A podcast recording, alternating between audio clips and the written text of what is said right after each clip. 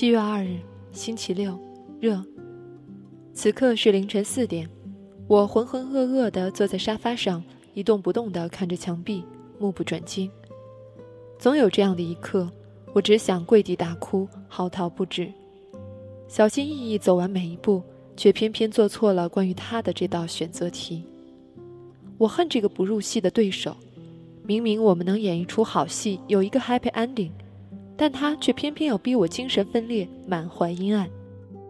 人物性格复杂到值得捧回一尊奥斯卡奖杯。还记得他刚爱上我没多久，还在热恋期的时候，多少次他被我的刻薄击倒，捧腹大笑之后说：“丫头，你真是朕的开心果。”有时候他也会好奇地问：“是什么样的心境才能让我言辞这样剑走偏锋的刻薄？”我一直没来得及告诉他。这还需要什么样的心境？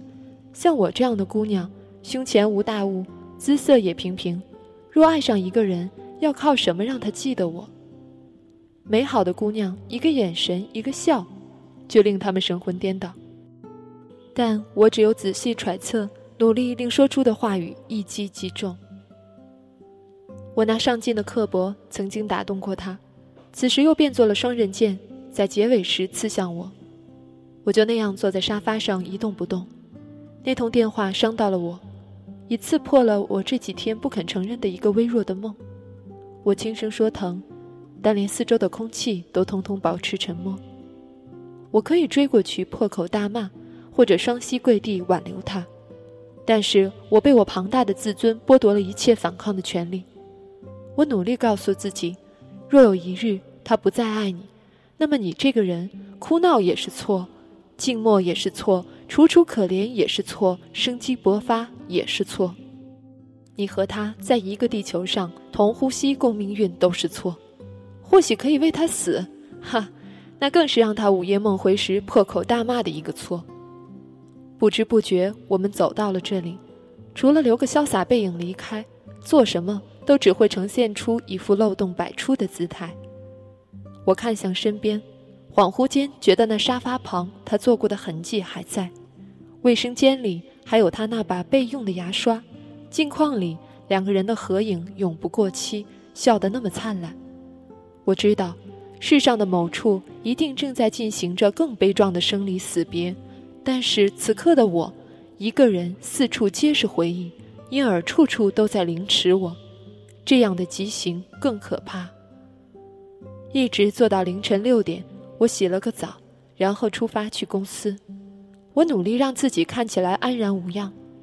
刚坐下没多久，王小贱也来了，僵硬的看了我一眼，算是打了招呼，然后坐在自己位置上，打开电脑，戴上耳机，开始做与世隔绝状。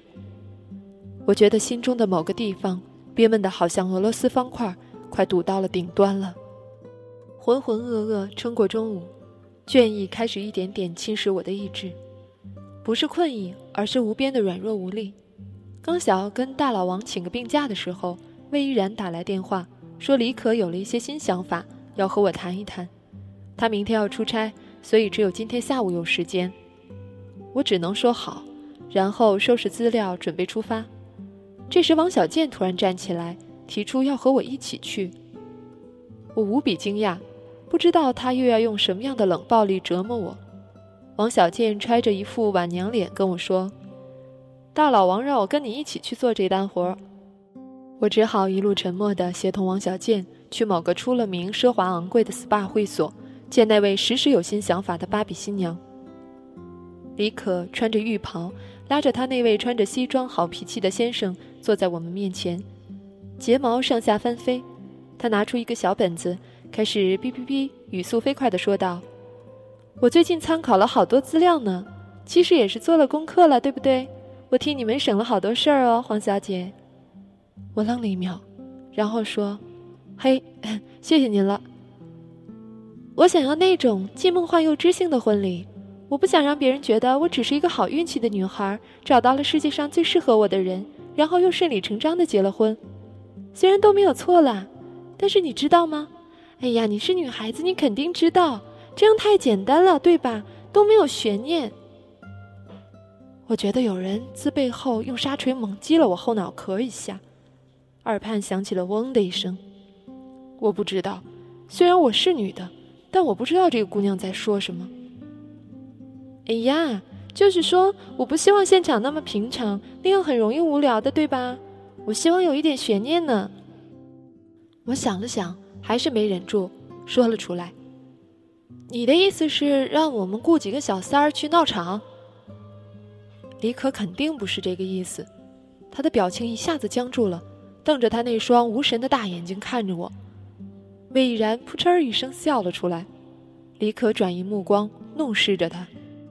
一直像一幅静物画一样坐在我身旁的王小贱突然出声了：“他是开玩笑的，您继续。”李可看出了我的态度，于是收回了他那些莫名其妙的小感慨。开始一条一条的朗诵他那个小本子上记着的想法。首先，我要我的出场特别有惊喜，音乐我不要结婚进行曲，好俗气，大家都用这曲子。但是我要用的一定也是要跟结婚有关系的曲子哦，不能是中文的，中文歌显得很没有格调，一定要是古典乐。我飞速的在纸上记着这位公主的要求，奇怪，自己写出的字忽大忽小。时而清晰，时而模糊。我出场的方式也要特别，我想要出其不意的出场方式，大家都猜不到我从哪儿出来的，大家都在找，然后，砰，我就出现了，吓大家一跳，但是要浪漫哦，不能俗气哦。把你放进气球里，再放上天，然后一戳，砰，掉下来，吓大家一跳，还浪漫。啊！我想要一段短片，从我和依然幼儿园时候的样子开始演起。我们那时候天各一方，谁能想到有一天会相遇呢？所以你们要开始找和我样子接近的幼儿演员、少儿演员。青年时期就由我自己来演好了。我的左脑像是被一双大手捏住，不断的往墙上一下一下摔着，刺痛加轰鸣。李可尖利油腻的声音忽远忽近，格外刺耳。我视线开始变得模糊起来，四周一下子像是失真的默片，又很像小时候那个硕大的、永远充满水蒸气的澡堂。每次去洗澡，我都十分恐慌。站在一片苍茫的水蒸气里，我只想往后躺下去。最后，我也只好躺下去。我感觉到王小贱在拼命地摇着我：“小仙儿，你脸色很不好。”我努力地出声：“什什么？”我问你，你是不是中午没吃东西？你上一次吃东西是什么时候？我缓慢的理解了王小贱的问题，然后缓缓的开始搜索问题的答案。是啊，我好像好久没有吃饭了。上一次吃饭是昨天，还是前天，还是……在我失去知觉前，我始终都没有想起来这个问题的答案。